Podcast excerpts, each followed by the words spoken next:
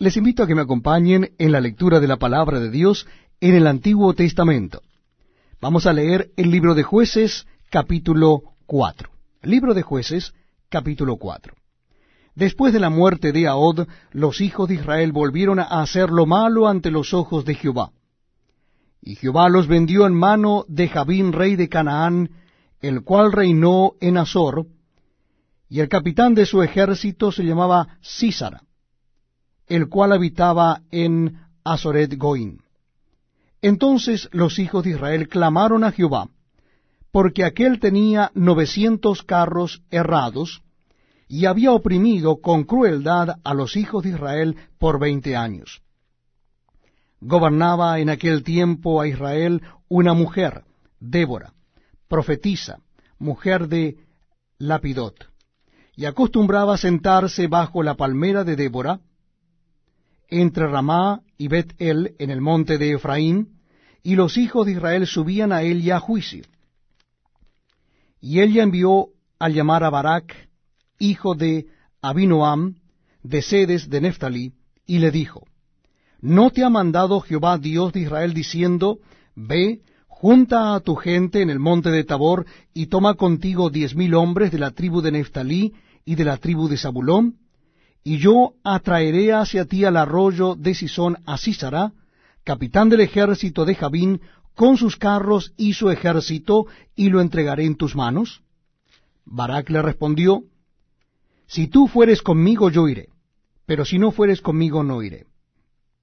Ella dijo, Iré contigo, mas no será tuya la gloria de la jornada que emprendes, porque en mano de mujer venderá Jehová a Císara. Y levantándose Débora, fue con Barak a Sedes. Y juntó Barak a Zabulón y a Neftalí en Sedes, y subió con diez mil hombres a su mando, y Débora subió con él.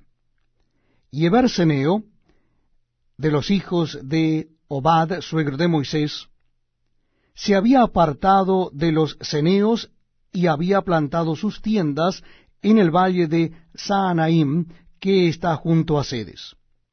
Vinieron pues a Císara las nuevas de que Barak, hijo de Abinoam, había subido al monte de Tabor. Y reunió Císara todos sus carros, novecientos carros cerrados, con todo el pueblo que con él estaba, desde Aroget Goin hasta el arroyo de Sisón. Entonces Débora dijo a Barak, Levántate, porque este es el día en que Jehová ha entregado a Císara en tus manos ¿No ha salido Jehová delante de ti?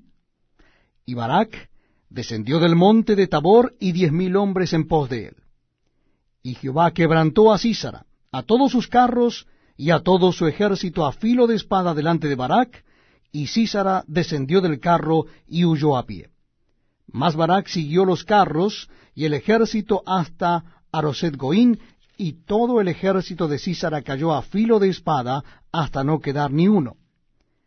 Y Císara huyó a pie a la tienda de Jael, mujer de Berseneo, porque había paz entre Jabín, rey de Azor, y la casa de Eberseneo.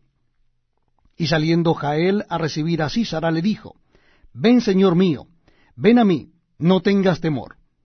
Y él vino a ella a la tienda, y ella le cubrió con una manta. Y él le dijo, Te ruego que me des de beber un poco de agua, pues tengo sed. Y ella abrió un odre de leche, y le dio de beber, y le volvió a cubrir. Y él le dijo, Estate a la puerta de la tienda, y si alguien viniere y te preguntare diciendo, ¿hay aquí alguno? Tú responderás que no.